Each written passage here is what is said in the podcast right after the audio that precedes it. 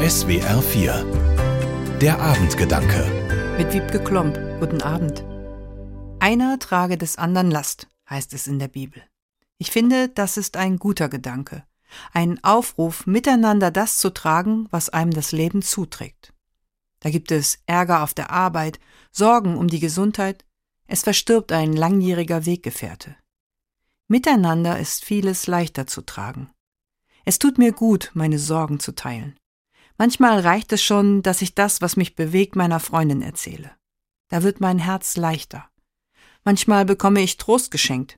Das wird schon wieder. Oder Komm, ich helfe dir, was ist zu tun?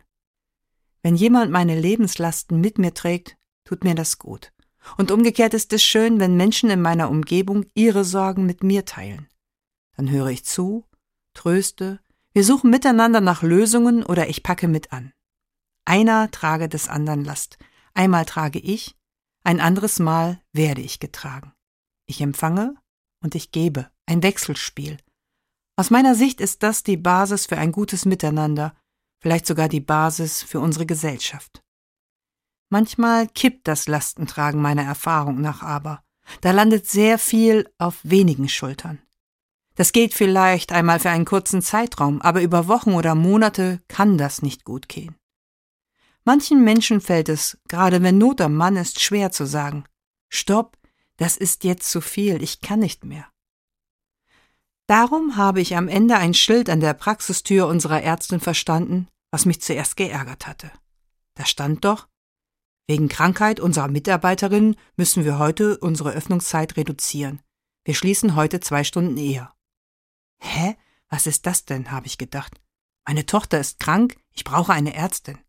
Kann das nicht besser organisiert werden? Muss ich jetzt wirklich zum Notdienst? Und dann habe ich verstanden, das ist organisiert. Da geht eine Chefin gut mit ihren Mitarbeiterinnen um. Die Last wird sorgsam auf die Mitarbeiterinnen verteilt. Und zwar so, dass die Last zu tragen ist und niemand darunter zusammenbricht und dann auch noch ausfällt und wir Patientinnen tragen auch ein Stück mit. Wie gut. Ich glaube, man kann von der Ärztin lernen, was gesund ist. Wiebke Klomp, Wertheim, Evangelische Kirche. Die Abendgedanken können Sie auch jederzeit nachlesen und nachhören. Im Internet unter swr4.de.